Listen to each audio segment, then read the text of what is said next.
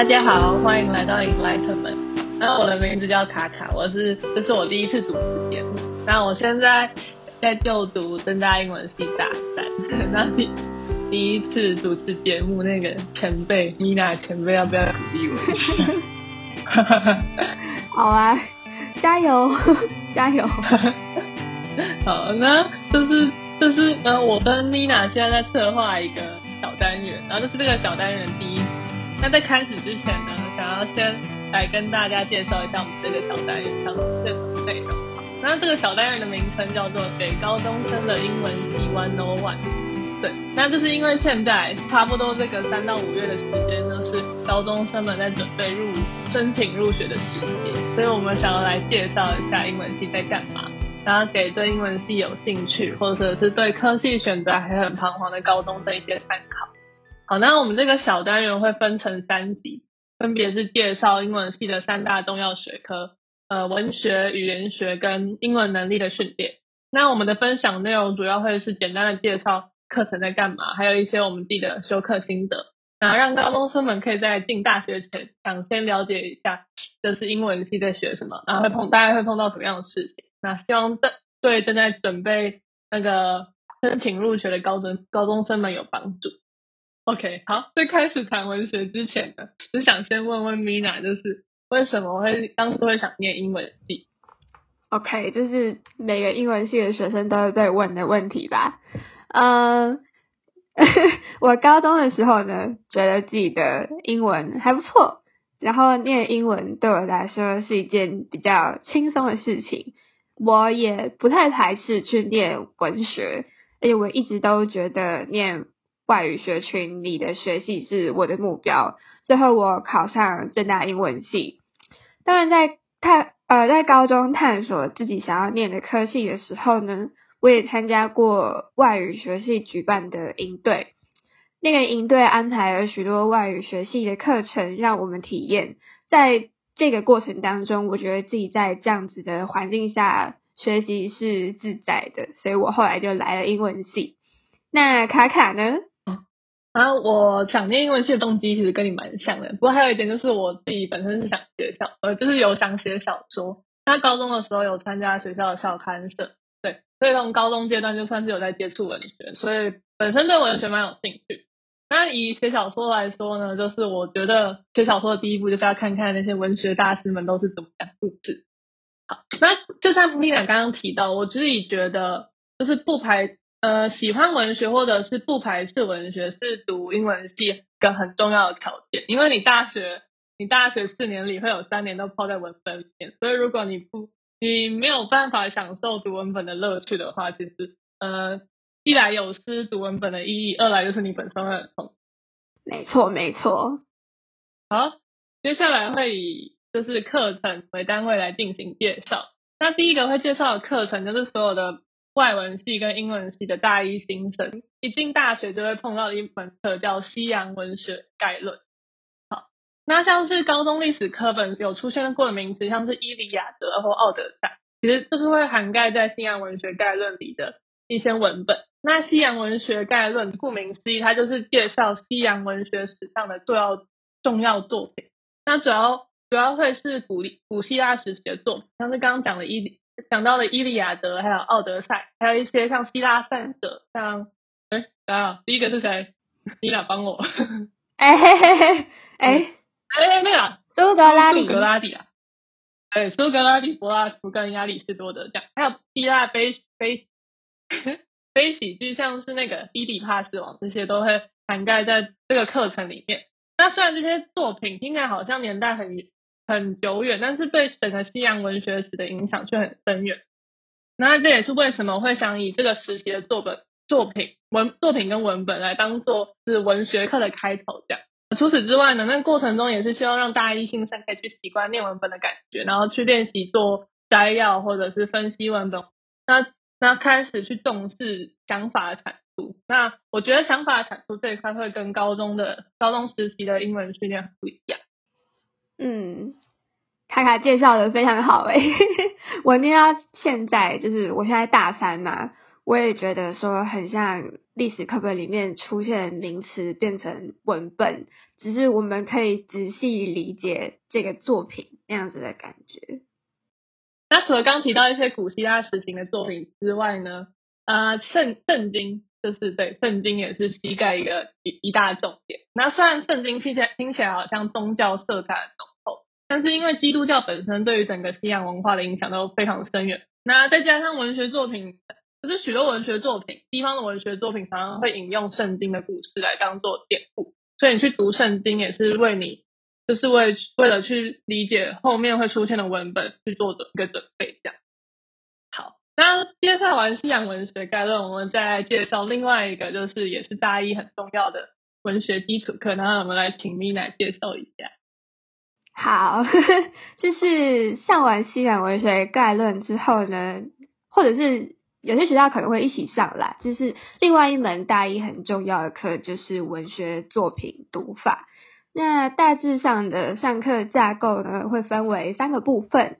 第一个部分是 fiction，然后接下来是 poetry，就是会念一些诗。第三个部分是 drama，就是你就会看那些剧本这样。那么现在在准备申请面试的你们，可以知道什么呢？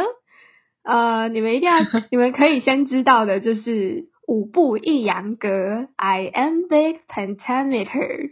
那你一定会好奇这是什么意思？iambic 对应到的就是一扬，然后 pentameter 的 penta 是五的意思，meter 是音步，声音的音，脚步的步。对，那 iambic pentameter 就是常常会在那个。诗作会使用的一个呃，对，刚刚讲的音部一种格律，然后在莎士比亚作中很容很常很常出现。那那要不要请那个英文系大学姐来示范一下，什么叫做 iambic pentameter？就它听起来会是什么样子？OK，呃，iambic 的话呢，就是等等等等等等。这样子的，这样子的感觉，哎，你们到时候上课就知道了啊。也就是有一种一长一短，哎，是一长一短，一短一长，一长一短。噔噔，对，应该是一长一短。这样，对，没关系，大家大家进来之后就知道，你就是从大一一进来到大三，啊，或甚至大四，你每一年听文学课都会再听到一次。对，但是到后来你你还是不太记得那是，还是会不太记得那是什么东西。可能你可你可能会不记得，也有可能会机械式的反应，就是 iambic pentameter。就是哦，好像听过，好像听过，但每次教授要我们解释的时候，好像又有点不太记得到底。好，那那你要不要就是再讲更多一点跟那个文学作品读法有关的，就是有趣的修课经验？就是我觉得这堂课有一次的作业也蛮有趣的，就是看完。哦，那次的作业是看完课本的其中一章写心得，或者是 creative writing。那我选择的就是后者 creative writing，所以我就挑了上课讲过一首诗，然后照着那个课本里面的剧本的形式把它改成剧本。然后意外的那那位老师很喜欢呢，对，但是可能就是选 creative writing 做的人也蛮少的。但是这整堂整堂课就是整个学期这样上下来，我其实上的还蛮开心的。就是不止可以学到文学中的专有名词，像我们刚刚讲的 “I am big pentameter，然后你还可以实际应用，就是像我就我就是把诗改成剧本嘛。然后这堂课对大二大三的就是文学课。其他文学课也是非常有帮助，所以如果今天听众我们的听众们可爱的听众们，你不小心考到非正大英文系或者是其他外语学系的话，就是它有可能是膝盖跟膝盖西洋文学概论、膝盖西洋文学概论跟文学作品读法会上一整年，那这样子下来的话，阅读量就会蛮重的。但今天我们在正大的话是。上学期上膝盖，下学期上文学作品读法。嗯，不过说到阅读量蛮重一蛮重这一点，我觉得这是宿命。然后念就是语言相关科系，大概就是要背负这个宿命。好，没关系，习惯就好。好，那我们分享完这个大一的文学基础课程之后呢，我们接下来会介绍那个大三、大二跟大三会碰到的进阶课。那大二、大三的呃文学进阶课主要会以时代去划分授课。那以英国文学来说呢，就是像是会分成可能十七十七世纪以前，然后会涵盖像是中古世纪的文学或者是文艺复兴时期的作品。那像是大家可能会听过像是贝尔伍夫，这个就是。现现存最古老的英语文学作品，然后算是中中中中古世纪文学一个很很有名的故事。那像是大名鼎鼎的莎士比亚，就是也会包含在这个十七世纪以前的英国文学当中。那像这个呃另外一个时代划分是像十九世纪的英国文学，呃这个时期会 focus 在呃罗呃没有不是罗不是罗曼，我把它讲成罗曼蒂克，romantic 罗曼蒂克。对，浪漫浪漫时期，还有维多利亚的作品。然后这些作品，它因为那个时候，呃，十啊应该是十八世纪啊，反正十十八世纪工业革命。但是工业革命虽然看起来像是一种进进步，但是它其实也有对社会造成一些影响，特别是负面影响。那十九世纪的英国文学就有有很多作品是在就是去观察这个科技进步底下。去反思那像是自然、情感还有想象力这些东西的价值。那十九世纪的英国文学会介绍一些大家耳熟能详的作品，像是《傲慢与偏见》啊，还有《科学怪人》，还有《简爱》跟《咆哮山庄》，还有狄更斯的《伟大前程》，还有一还有王尔德跟肖伯纳的作品。那米娜在这边说，她想要私心介绍一下王尔德的《格雷先生的画画像》。那我本人也蛮喜欢这篇作品的。伊娜要来说说看，为什么你对这个作品会印象特别深刻吗？哦，有点有点害羞哎，就是呃，我是上课的时候老师介绍这部作品给我嘛，那我看的就是只有节录的一些部分，但我就觉得这本书的情节安排非常酷，然后整个故事也是对我来说是非常新颖的一篇故事。然后他大概是在说一个帅帅的年轻的小鲜肉 进入上流社会生活之后，逐渐堕落的故事。嗯，大家有兴趣的话，也可以去图书馆借借看中文版的书阅读一下。刚刚那个情节听起来很像那种韩那种韩剧会出现的情节，那种上流社会的故事。对，但是我觉得他他呃他。有的时候也可以有一些，例如说道德道德上的价值判断之类的，感觉是个很有层次的故事。大家那个考试准准准备申请入学压力带，大家可以去看看。对，应该蛮舒压的。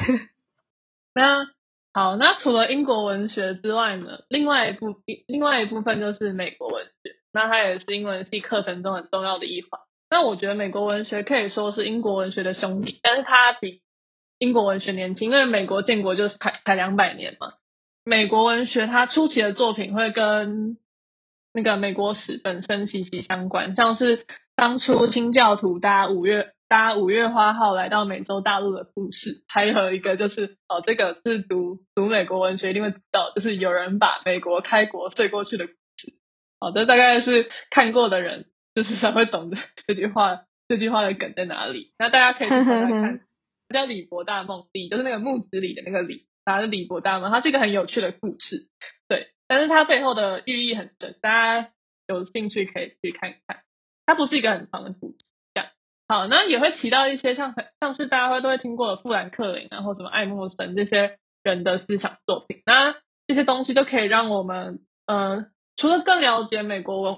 文美国文学史之外，也可以更了解这个美国的历史跟文化。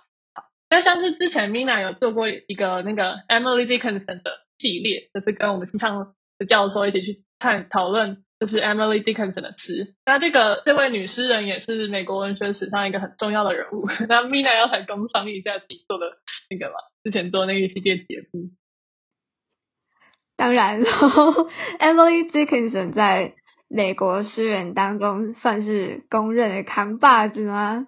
然后刚好系上的史立新教授是国内非常重要的研究 Dickinson 的学者。呃，我们上一季的时候已经做了一集与这位诗人相关的分享，大家有空的话呢，也可以先点去听听看。然后我现在也在筹备第二集，敬请期待。好，那我们对，我们讲了这么多，讲了这么多课，这么多文本，卡卡，你觉得文学带给我们什么呢？因为我现在大三嘛，然后本来想说多念三年了，应该多少可以回答这个问题，因为这个问题听起来蛮单纯。但我真的在开始思考这个问题之后，才发现其实答案没有那么显而易见。好，不过还是简单跟大家分享一下我个人的想法，希望你们在进到英文系之后，也可以找到自己的答案，就是文学带给你什么。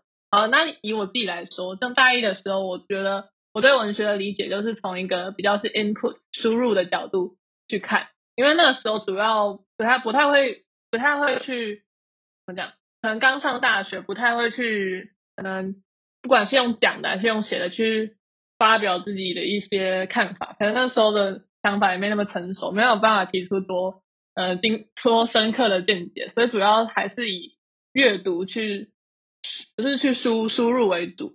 那在读文学，我觉得是去用学习用很多个面向去理解一件事情。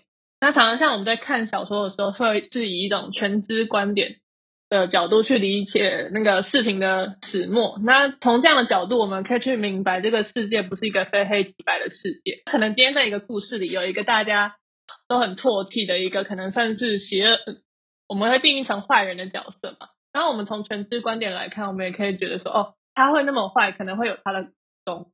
那我常常觉得读文学的人比较懂得去共感，然后比较能用。人道关怀的角度去看待一件事情，所以我觉得我们是被训练训练用更细腻的眼光去看待事，我们会比一般人看事情再看得更更深入一点。那现在读到大三之后，可能也是有在去一些写作的课课程之后，我觉得文学也是一种 output，就是输出的框架。那透过就是透过故事，文学故事，那这些故事都是想去尝试传达一些概念，然后。我觉得我个人觉得算是文学，算是写作最高的境界吧。那它就是设法去设计出一个很复杂，但是它的逻辑架构很清晰的一个这个框架。对，那在看过一定数量的作品后，或者是上过作文课之后，才让我发现是文字创作它其实是个很有逻很有逻辑的东西。对，那也就是让为什么就让文学这件事情看起来很有挑战性，然后看起来迷人这样。好，反正讲那么多很抽象啊，我觉得这种文学是什么？这种问题大概就是，呃，你要每个人会有自己的答案，对，然后这些答案通常都是会讲起来会有点有点悬，有点空泛，但是就是你要去找到你为什么会觉得这个东西很迷人的原因，这样。嗯，好，好大家在聆听，讲完之后都觉得好羞耻哦。没事啦，就这样吧。大家在聆听我们的分享的时候呢，也可以多多思考阅读这件事情到底带给你什么。或许你也会爱上文学。对，希望听完这集介绍之后，会引发你对文学的兴趣。好，那在下一集节目中呢，我们会来聊聊英文系的英文课到底在干嘛。那这个英文课到底跟高中的英文课有什么差别呢？好，如果想知道更多的话，就持续收听我们的节目。对，我们下一集再见，拜拜，拜拜。